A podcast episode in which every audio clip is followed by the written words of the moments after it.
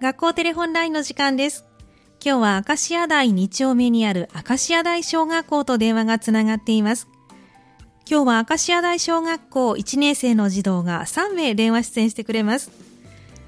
2月に授業参観があって、その時に1年間の成長を振り返って発表を行ったということなんですね。今日はその内容をお聞きしていきます。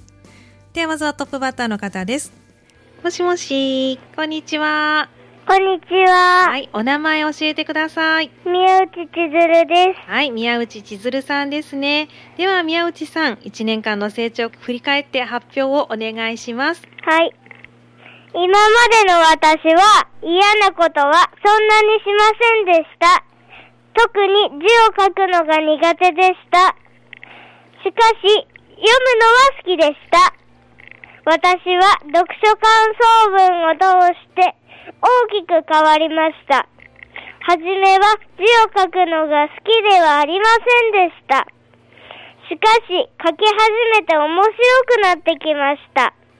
そして、だんだんと上手になったり、得意になったりして、手が止められなくなりました。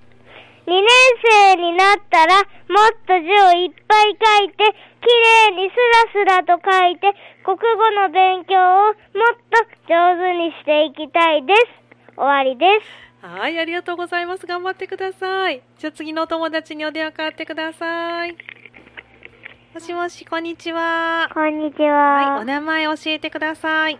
富永さくらです。はい、富永さくらさん。では1年間の成長を振り返っての発表をお願いします。はーい。はい。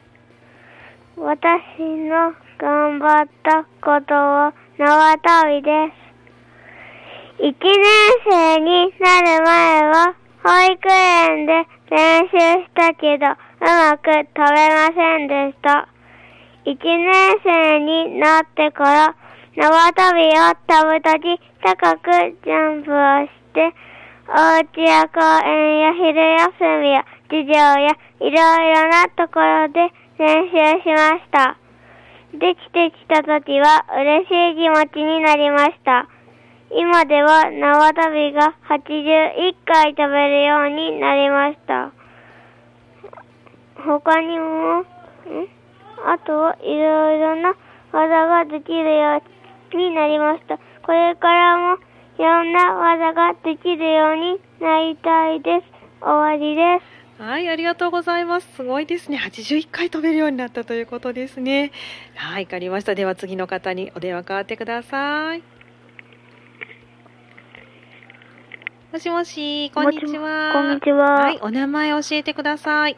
倉方隼人です。はい、倉方隼人さんですね。では倉方さん、1年間の成長を振り返っての発表をお願いします。はい。はい。僕は鉄棒ができるようになったことを発表します。幼稚園の時は全然鉄棒ができませんでした。